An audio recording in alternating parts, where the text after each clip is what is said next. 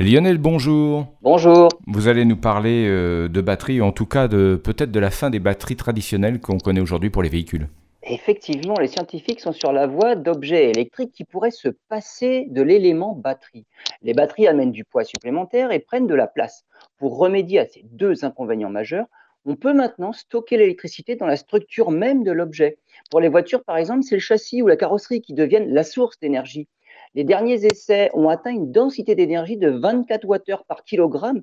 Et bien en fait, c'est seulement 20% inférieur aux actuelles batteries lithium-ion. Mais en fait, comme le poids des véhicules est nettement plus faible, ils ont besoin de moins d'énergie pour les faire rouler.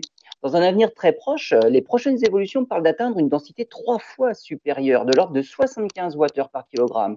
Outre les voitures, on imagine pour ce genre de batterie un avenir dans l'aviation, avec des carlingues pour stocker l'électricité, des vélos électriques avec le cadre transformé en batterie, mais aussi les ordinateurs portables, les satellites et même les maisons avec les murs en guise de batterie.